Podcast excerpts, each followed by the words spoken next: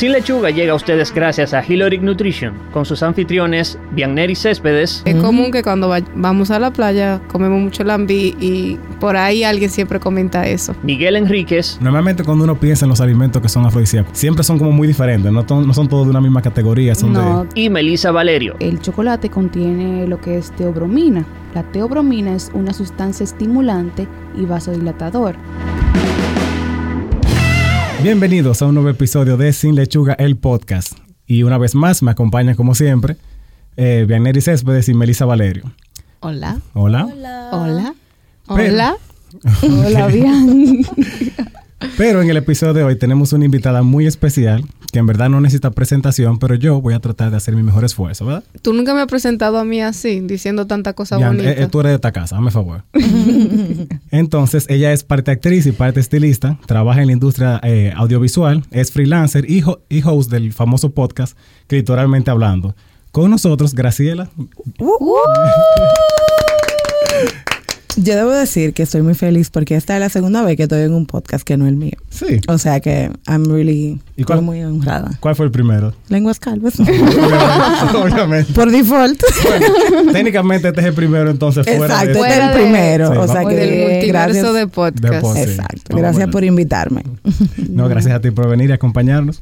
Sí, le, te hicimos salir de tu, de tu ciudad para Ay, sí, aquí. mira, es muy necesario a veces salir de, del rush de Santo Domingo y venir para acá que hay tanto verde y brisa y no hay tanta gente en la calle. Es un honor, es un honor. A mí Santiago me encanta. Ah, qué Ay, bien. qué bien. Bueno, en el día de hoy hablaremos de un tema muy solicitado en las redes. De hecho, ese fue... Cuando nosotros hicimos la encuesta ah, de los temas que hablar, ese fue uno de los que más se mencionó. Es verdad. Yo Sí. se lo mandé de una vez, como, miren lo que han mandado. Varias veces. Y Sí. de hecho, a mí me escriben ¿cuándo que tú hablas de este tema? Sí, es que Es un tema que a la gente le llama mucho la atención. Sí. No, es que hay muchos mitos y cosas también sobre eso que vamos a hablar Sí. ahora. ¿Hay alguna noticia que quieran, que, que quieran incluir? Hay muchas noticias. Yo no sé si ustedes recuerdan una vez que salió en nuestros medios que hubo un señor, un hombre que eh, sufrió de algo llamado priapismo. ¿Tú sabes qué es eso, Miguel? Sí, eso es una, una erección sostenida Y Ah. dolorosa. y dolorosa, sí. Sí, es una erección sostenida y dolorosa que fue por comer eh, papas con queso. Creo Ah, que fue- sí, se, lo, oye, por se aquí- lo atribuyeron a eso. Aquí subió en Santiago el precio de la papa y el queso. tú, no, tú no puedes ir a un sitio, no, no hay papa, compre plátano. ¿Tú estuviste comprando no, de no, más? yo no compré nada de eso. Pero sí, o sea, ¿No conociste a nadie que comprara de más? Yo me reservo el derecho de, de decir algún tipo de nombre o información. bueno, pero sí, eso fue un... eso un fue hace varios de- años, ¿verdad? Sí, hace Sí. un par de años. Yo no sabía que era por haber comido papa con queso. No, Sí. no, no fue por no eso. fue por pero eso, pero la gente se lo atribuyó a La gente, eso. lo Ya. primero que le ¿qué fue lo que tú comiste? Como eso fue lo que él comió, eso fue lo, que Oh. le, lo que le dijeron. De hecho, salió así en el periódico. Tú sabes que no somos sensacionalistas ni nada por el Para estilo. nada. Tú sabes que no. Pero sí, eh, me imagino que ya la gente se ha dado cuenta de lo que vamos a hablar en el día de hoy, que es acerca de los eh, alimentos afrodisíacos. O lo que en- a lo largo del tiempo se le han atribuido, ¿verdad? Como ciertas cualidades en lo que es el desempeño sexual y si eso es verdad o mentira o qué, qué dice la ciencia, qué dice de la gente de eso. Vamos a- Afrodisíacos. Afrodisíacos, hablar de eso. Entonces, señores, vamos arriba. Bien, lo primero obviamente es definir qué es lo que es un afrodisíaco. Entonces, el término afrodisíaco viene de la mitología griega. Bien, yo sé que te gusta este tipo de cosas. Proviene de Afrodita. De Afrodita, que es la diosa griega del amor. De ahí viene el nombre. Y esto tiene muchísimos años. O sea, uno piensa que no es tan viejo, pero eso, eso data de hasta papiro egipcio, o sea, de, de antes de Cristo. O sea, tenemos hablando de alimentos que mejoran el desempeño sexual desde todo el tiempo. Bueno, Bueno, estamos hablando de Bueno, es variedad. que yo siento que el sexo siempre ha sido una parte fundamental del desarrollo de la humanidad, o sea que yo me imagino que la gente buscaba la manera de, De, de cómo... tú sabes, de, de lograr otras cosas. Está muy chulo este tema, chicos. yo vine aquí a aprender. Bueno, ya que estamos en aprendizaje, vamos por la parte académica. La definición de afrodisíaco, según el diccionario de la Real Academia, Española, es cualquier sustancia utilizada para incrementar el deseo sexual. Por lo que se puede entender que un alimento afrodisíaco es cualquier alimento que se consuma con el propósito de despertar o aumentar el deseo sexual. Ujú. Bien. Ok. O sea, Ok. Pero mi, mi pregunta es la siguiente. ¿Cualquier alimento o alimentos en específico? Buena pregunta. bueno, No, o sea, se le ha atribuido esta cualidad a determinados alimentos. Oh, Sí. ok. No son todos. pero eso no quita que tú puedas consumir un alimento con una intención determinada. Ok. Exacto. Ya, entendí. No, y de hecho es bueno que tú preguntes eso porque normalmente cuando uno piensa en los alimentos que son afrodisíacos, lo que la gente denomina como que son afrodisíacos, siempre son como muy diferentes, no, to- no son todos de una misma categoría, son no, de... totalmente, Totalmente distinto. O sea, diferente. hay desde bebidas hasta alimentos, o sea, comestibles, o sea, sólidos, que O alimentos que son procesados. o sea, o platos preparados, o platos sea, un preparados. determinado plato. Entonces, como en la historia, la condición de afrodisíaco se ha dado por dos condiciones. Primero es que sea por analogía, o sea, que una planta o una parte animal como que más o menos se parezca a los órganos sexuales, masculino y femenino, entonces la gente le atribuye a eso. ok. O por analogía de una connotación como de la fertilidad del animal. O sea, si ese animal se entendía que era muy fértil o que se reproducía de manera eh, fácil, ok, entonces se supone que ese puede ser. Como en el caso del, de las eh, plantas que tienen muchas semillas, ese casi siempre se asocia sobre eso. Mm. O de los peces. O de los peces, por ejemplo, que tienen muchos, eh, muchas crías. Vaya. Entonces, Graciela, ¿tú conoces algún alimento? ¿Has escuchado algo por ahí? Bueno, yo siempre he escuchado que el caviar es afrodisíaco. sí, muy famoso. Yo no sé, porque una vez lo probé y me pareció como un sabor súper extraño. Eh, el chocolate. Pero no sé por qué. O sea, no entiendo por qué el chocolate se considera afrodisíaco. O sea, tú solamente has escuchado que Ajá. son que- famosos. Realmente el, el chocolate es uno de los Sí. eh, afrodisíacos más famosos. Sí. O sea, Y el chocolate tiene muchas propiedades porque ayuda a para cuando uno está en depresión. Pero, pero y el lambí, por ejemplo, sí. que también he escuchado que la gente que come mucho lambí tiene mucha potencia sexual. Y bueno, no sé, ¿qué otros hay por ahí? Hay muchos, pero vamos primero a, ¿verdad? comentar un poco lo que, lo que ya tú has mencionado. Ok. Elisa, ¿con cuál tú quieres iniciar de lo que ya hemos mencionado? Con el más famoso de todos. El chocolate. El chocolate. Eh, realmente, el, como ya le había dicho, el chocolate es el afrodisíaco más famoso, o sea, el que la gente... Yo creo que desde que la gente menciona la palabra afrodisíaco, de una vez llega a la mente el El chocolate. chocolate es uno de los Ujú. primeros. sí. Eh, entonces, realmente lo que se dice es que es un estimulante del apetito sexual. Mm. Este efecto se le atribuye a que el chocolate contiene lo que es teobromina. La teobromina es una sustancia estimulante y vasodilatador. Eso hace que aumente el flujo sanguíneo. Entonces, esto influye en que la persona que lo consuma eh, tenga un estado como, vamos a decir, afectivo y que aumente su desempeño sexual. Ok. Esa es la posible explicación Ah, ujú. basado en las propiedades y Sí. componentes del alimento que podría Justificar que el que el, chocolate que el fuera. chocolate se considere Exacto. afrodisíaco. Por esta razón, o sea, por, por contener estas sustancias es que probablemente puede que tenga algún efecto, pero no es que, o sea, vamos a decir que si tú comes chocolate automáticamente No hay garantía. o sea, no, nada- Claro, no es una varita mágica, es una barra de chocolate. Exacto. Y algo que también leí por ahí es que el chocolate al que se le atribuye esas propiedades es chocolate negro. Ajá. Sí. Eso te iba a preguntar, que, ¿qué tipo de chocolate era? Porque Sí. me imagino que un chocolate de eso de X. Sí, o sea, muy azucarados. No, Exacto. No son. no Mira, a mí que me gusta mucho el chocolate negro. Tiene Sí. que tener mayor, con- o sea, mayor cantidad de cacao, porque la teobromina se encuentra en el, El, cacao. asunto del, del, del chocolate por el cacao. O sea, Ah, es ok. el- eso es lo que hace que tenga estas propiedades.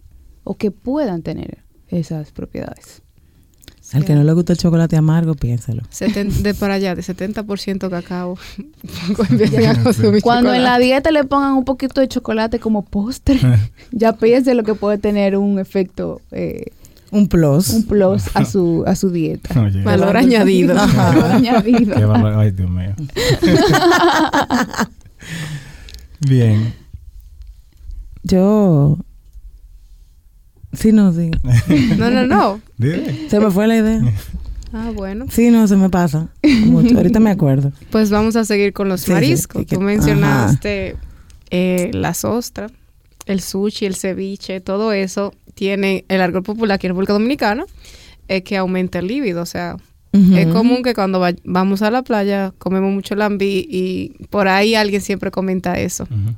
Bueno, en el caso de, de los mariscos en general, se puede decir que en sus componentes se puede encontrar la dopamina, además que estos suelen tener, un ejemplo, las ostras suelen ser una buena fuente de zinc y eso puede influir en el crecimiento y la maduración sexual. De ahí a que se diga lo que se dice.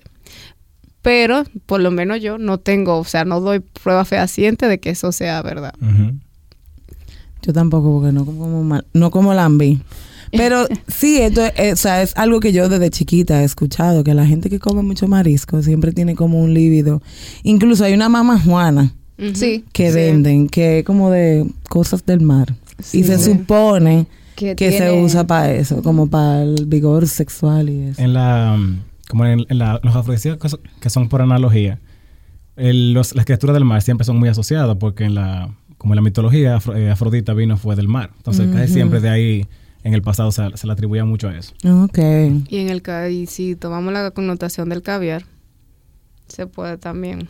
Ahora bueno, que- sí, en el caso de caviar es de los que reproducen una gran cantidad de, de huevos. de Y el caviar es huevo Sí. Sí. de pececito. Sí. Entonces, al caviar realmente se le atribuye eh, que está asociado a la fertilidad.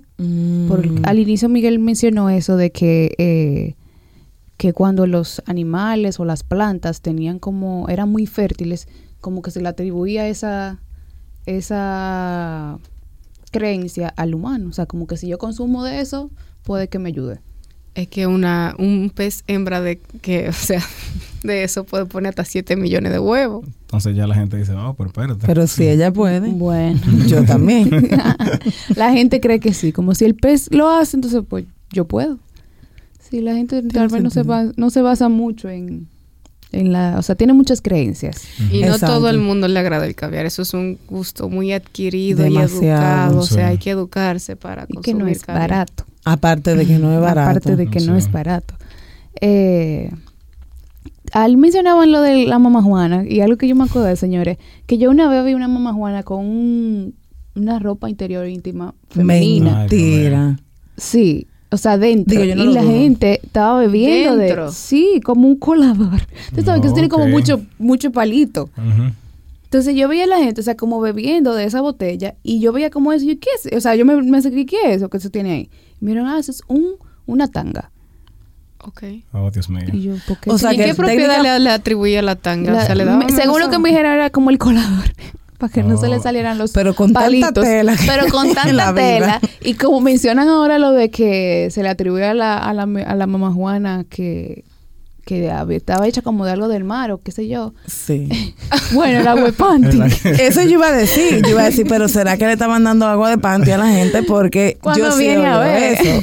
Que las mujeres antes hervían la ropa interior y le daban esa agua de que al hombre que querían amarrar. Pero en una mamá juana, que se la beba todo el mundo. Todo el mundo, bueno, tal vez la mujer quería amarrarlo a tú. Tal vez la mujer lo quería Pero amarrar a nada, todos. eran hombres que estaban bebiendo, porque hay que asegurarse, porque Sí, después hay un o sea, no sé si se acercó a alguna mujer porque era un grupo de personas, pero me imagino que... O sea, yo solo vi hombres. Todavía la creatividad me sigue, o sea... A mí me sorprende. Ay, Dios mío. Sí. Qué fuerte. No, Pero te- sí. Yo te digo que uno tiene que... Uno tiene que Yo no me bebería una mamá juana, que tengo plantea. Sorry, pero no. No, que queda en duda muchas cosas si yo le pongo la mano. No, no, No, no, no. No me da seguridad. Miguel, ¿tú beberías? No, no. No. Definitivamente. A no. voluntad no. Yo creo que dependiendo de quién te la dé. No, No, como que tampoco. que no. Mariana va a estar pendiente de este episodio. No, cuando viene a ver mam- Mariana lo espera con una con una botella de mamá Juana. Santísimo. Rafa, y tú allá. Yo espero que no. Rafa, nuestro querido máster Rafa dice que no, que tampoco bebería mamá Juana con, con tangas Eso es un, ga- femeninas. eso es un gancho por todos lados. Pero nada, sigamos, señores. Sí, por favor. Otro- volviendo al tema. Alimentos, Volviendo al tema, volviendo a los alimentos. Vamos a dejar las bebidas para otro Eh, día. vamos a mencionar otra bebida, otra bebida que a mí me encanta y que es muy eh, conocida, no sé, a mucha gente le gusta y es el vino. Sí. Yo estoy de acuerdo. Yo creo que la bebida, el vino específicamente, es muy, o sea, en mi experiencia, perso- en mi experiencia personal es desinhibidor. Bueno, y, sí. Es verdad. y como que a la tercera copa ya uno está como con un calor y se empieza a quitar la ropa y una sobadera, entonces yo creo que sí.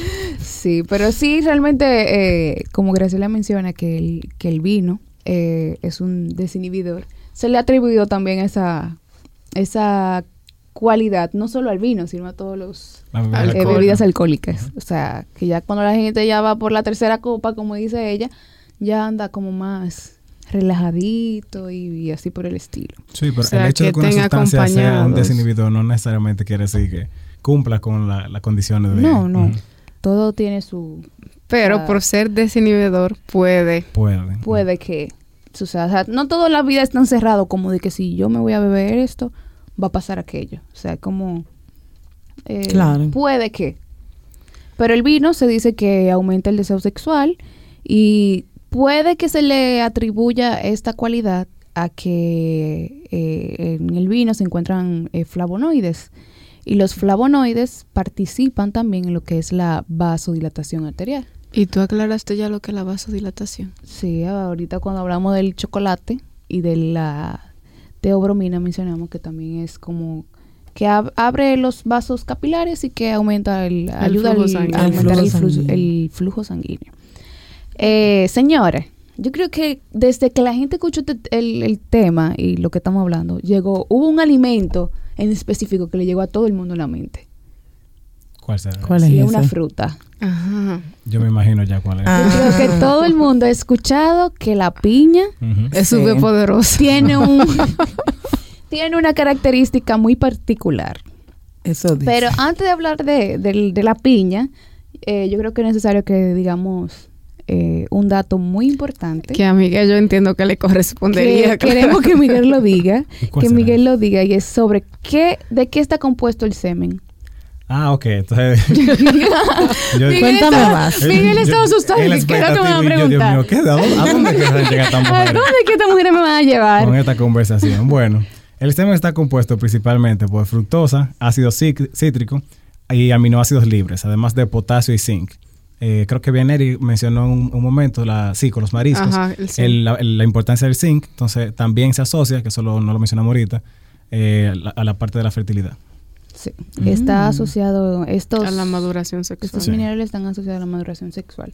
Entonces, volviendo a nuestra querida fruta, la señora piña, eh, se dice que cuando el, el hombre consume esta fruta con frecuencia y en gran cantidad, eh, puede que el sabor del semen presente, o sea, tenga el sabor de la fruta, que el semen tenga el sabor de la fruta. De hecho, una de, las preguntas, una de las preguntas que no hicieron, que era en torno a ese tema, fue esa. Fue esa si es verdad que la piña cambia, que- cambia el sí, sabor. cambia el Yo siempre he tenido esa duda, no lo voy a negar, porque es algo que he escuchado muchas veces.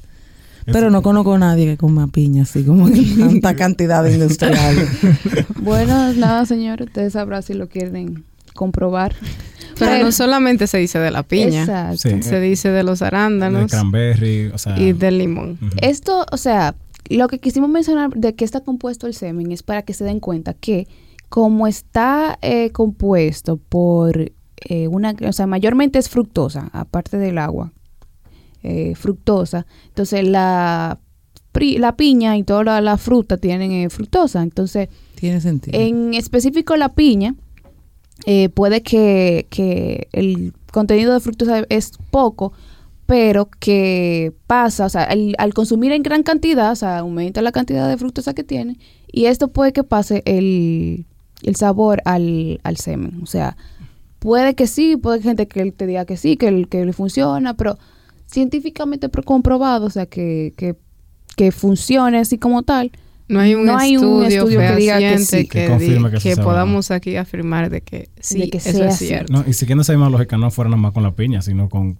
básicamente toda la con fruta. todos, sí. Y tiene sentido. Y, el, y exacto, como los lo- las frutas que mencionamos son todos son cítricos, entonces ahí también se le atribuye de que puede que se pase el sabor. O sea, sabemos que, que los líquidos eh, pueden adquirir los sabores de las cosas que comemos fácilmente, por así decirlo. Entonces, como el paso del, del, del- de la composición de la piña, el sabor de las frutas que mencionamos, puede que fácilmente pase cuando se consume, como dijimos, en gran cantidad y con, frecuencia, eh, puede que suceda el, que el cambio de, de- Yo creo que sí, Sabor. porque al final, o sea, el organismo funciona de manera misteriosa o no tan misteriosa. Y así como la mamá, cuando le da el seno al niño, influye lo que come. Y por ejemplo, si tú consumes Exacto. mucha mucho antibiótico, tu orina huele diferente. Me imagino que es lo mismo con la piña y el semen. Sí, o sea, ahí Es está asunto. explicación. Sí. Por el asunto de los líquidos que, que estamos explicando, o sea, se ve reflejado en lo que en lo que menciona Graciela. Wow. Nos queda otra fruta que en un país es muy bien recibida, tiene Sí. muy buena consideración. Debe ser bastante caro ya.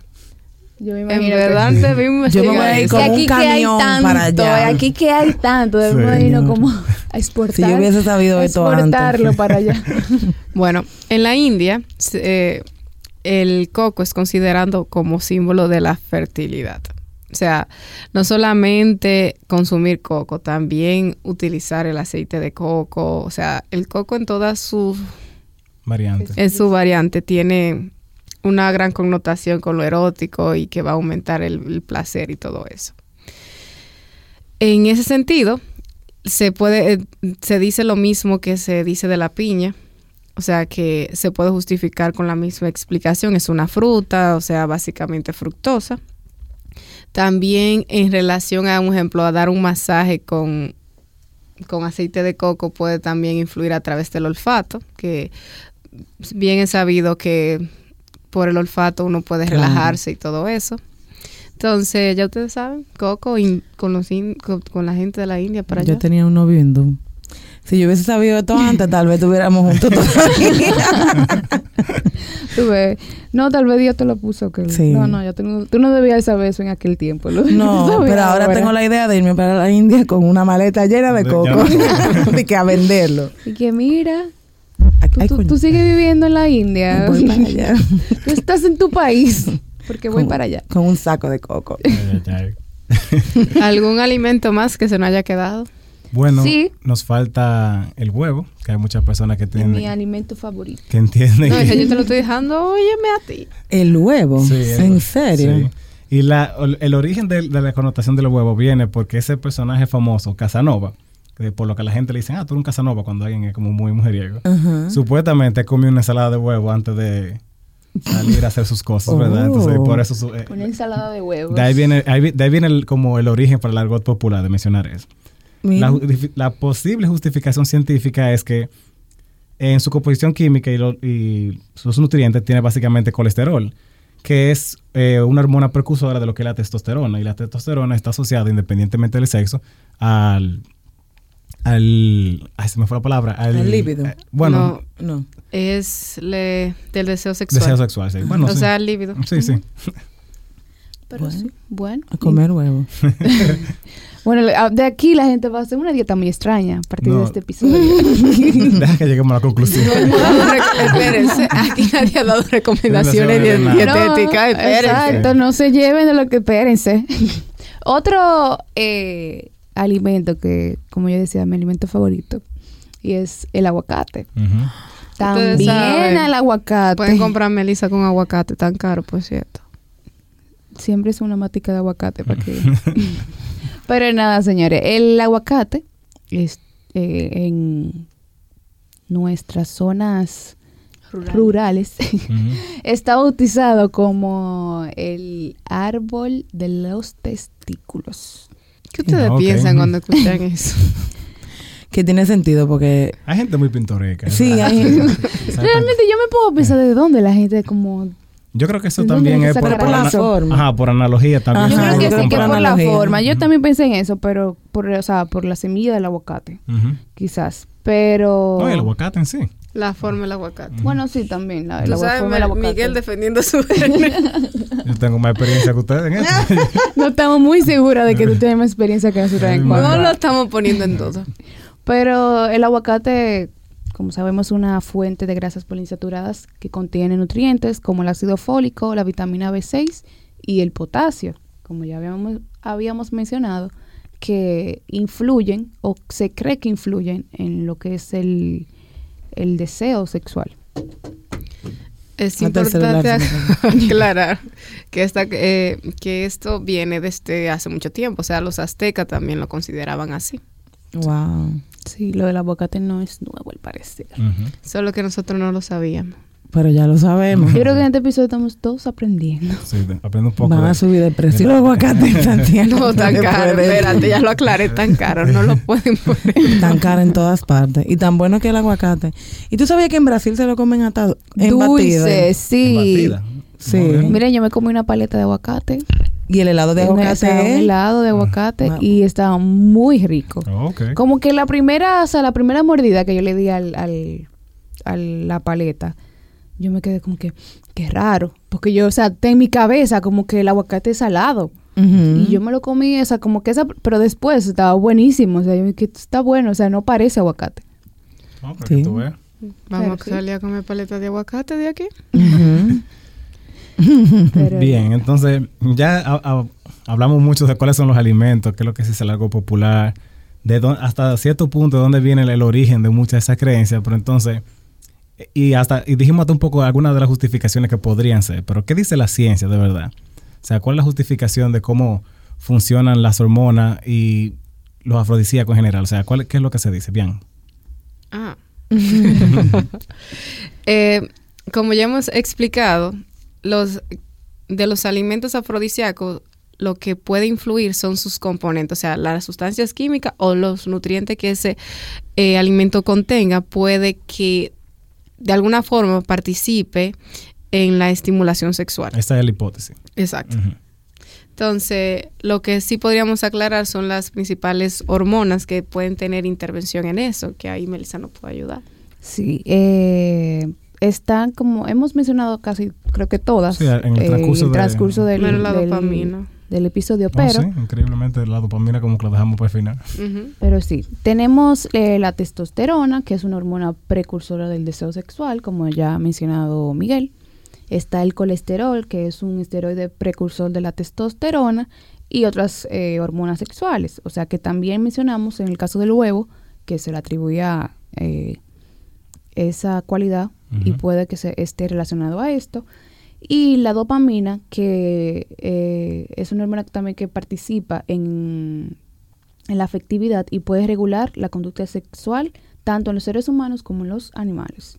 O sea, sabemos mucho que, que cuando se menciona dopamina la gente siempre piensa como en, en como en, no sé, eh, como alegría, no Sí, sé. como Es que la felicidad. dopamina es el happy maker. Exacto. Sí. Entonces, Ay, se puede que Tenemos se que hacer un glosario aquí de términos de Bianeri. Happy Sí. Ha- happy maker, otro tenemos que poner, sí. Pero sí, o sea, eh, en cuanto a hormonas y la participación que tenga en el en, en cuanto al- a los alimentos afrodisíacos, esto es lo que se pudiese eh, relacionar, o sea, a los alimentos, eh, esta cualidad que tienen. Pero realmente, como ya mencionamos, no, no hay una nada como un estudio que diga, mira, demostramos científicamente que realmente la piña tiene esa característica, que el huevo tiene esa eh, función. O sea, realmente no, no hay nada eh, que, sea lo avale, que que, lo que- que diga, sí, eso es así. No, y un componente que es fundamental en lo que es las relaciones sexuales o lo que es el sexo es el aspecto psicológico. Entonces, Claro. Las creencias la- que usted tenga. las creencias que van de esa Sí. mano. Por eso nosotros solicitamos entonces la opinión de un experto, que es el licenciado Diego de Lara, que es psicólogo y también es, eh, su especialidad es en, la, en terapia sexual y de pareja, para que nos diera su opinión sobre los afrodisíacos, a ver qué él, qué, qué él opina. Psicológica y científicamente se ha demostrado que los resultados debidos a los afrodisíacos han sido solo por un efecto placebo en sí. Dicho en otras palabras, las creencias que se le ha vendido a esa persona son las que crean el efecto deseado, no porque el afrodisíaco sirva. Cabe destacar que igual algunos afrodisíacos contienen químicos que producen desinhibición y pérdida de los órganos naturales. Un ejemplo muy popular es el alcohol en sí. Es muy interesante porque de hecho en un, en un- en un momento del episodio lo mencionamos, de lo que tiene la desinhibición del alcohol.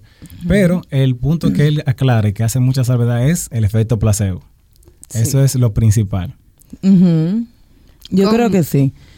Y, sorry. No, no. Y entiendo que, que la mente dirige el cuerpo y que si tú de verdad crees que la piña te va a ayudar a que tu semen sea más Tú te dulce, puedes como un juguito de piña, tomate un juguito y ya tú estás pensando, sí, me está haciendo efecto. o si tú de verdad crees que el lambí te va a ayudar a, a tener más, más potencia, más deseo sexual, pues va a pasar porque ya tú lo tienes en la mente y la mente dirige el cuerpo. No, Exacto. y eso es súper importante porque las personas que consumen alimentos que sean afrodisíacos sin entender cómo funciona el proceso de, de aprovechar lo, lo que trae el cu- o sea, lo que, lo que se ingiere, entonces no sabe bien cuál es la lógica que pudiera tener, porque si lo pensamos bien, entonces cuando una persona consume un alimento, tiene que pasar primero por un proceso de digestión, de absorción del alimento y después entonces esos nutrientes se, se quedan, o sea, se pueden utilizar metabólicamente. Este proceso no es de una vez. No. Y la gente asume que, o sea, lo asocia con que tú comiste chocolate y ya de una vez tú estás en el mundo. Vamos al mambo. Sí. Sí. Pero realmente aplica con la definición que dimos de alimento afrodisíaco. O sea, todo alimento que se consuma con esa intención, con ese propósito, es como ya Graciela ha dicho, la mente dirige al cuerpo. O sea.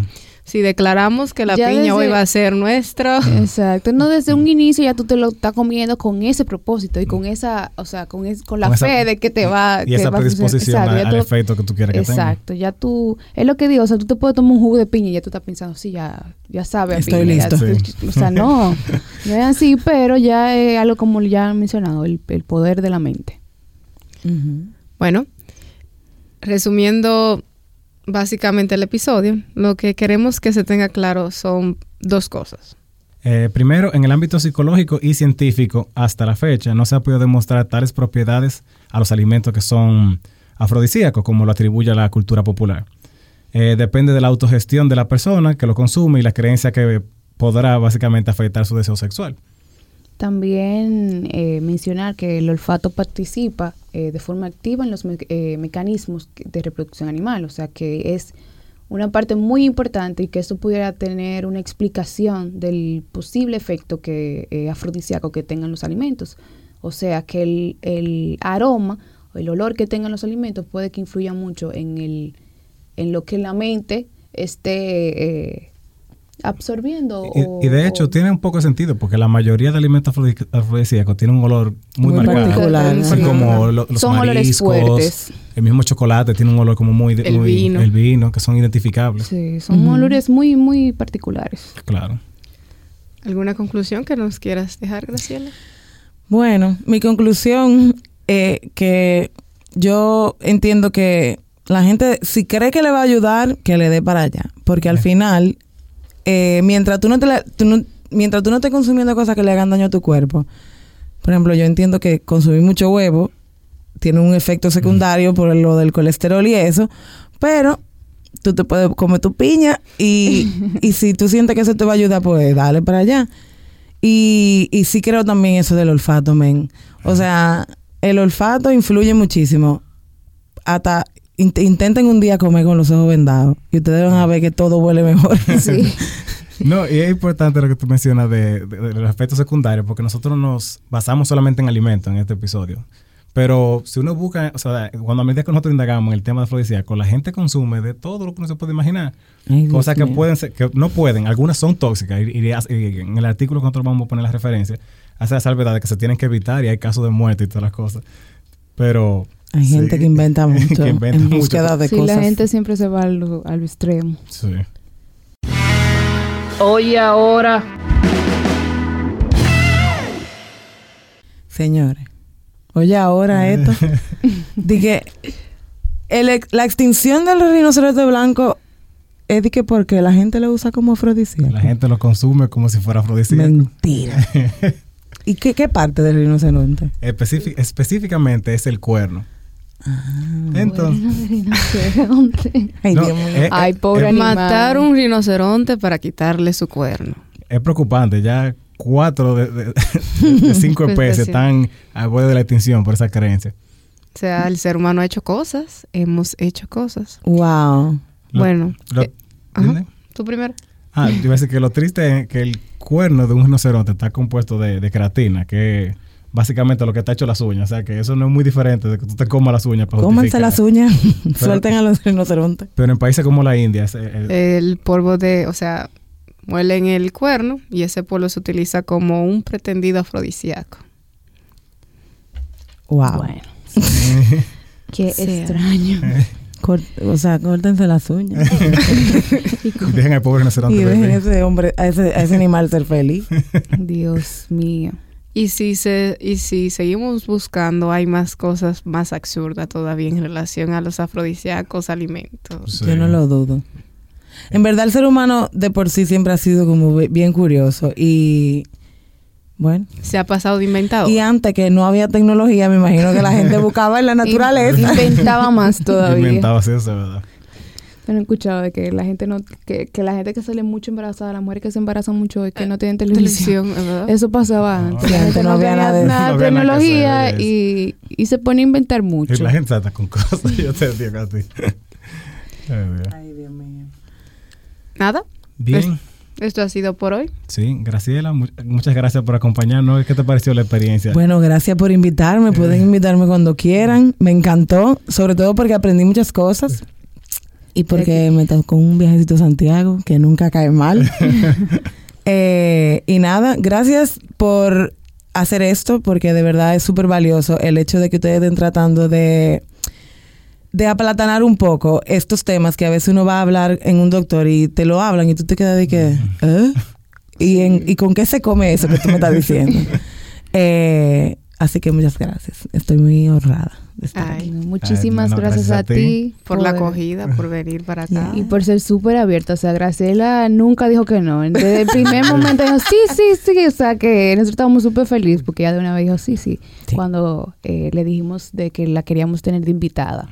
Entonces, nada, las puertas de Sin Lechuga están abiertas. para Igual ti. para ustedes, allá en Santo Domingo, en Clitoralmente Hablando. Ah, Muchísimas gracias. gracias. Un día de esto estaremos por allá. Ya. Eh, nada, hemos llegado al final del episodio. Recuerden seguirnos en nuestras redes sociales como Sin Lechuga RD en Instagram, eh, Facebook y en la plataforma de podcast de su preferencia. En la descripción del episodio podrán encontrar las fuentes bibliográficas que utilizamos para el desarrollo del tema de hoy. Y al igual que las dietas, empezamos de nuevo el próximo lunes. Bye.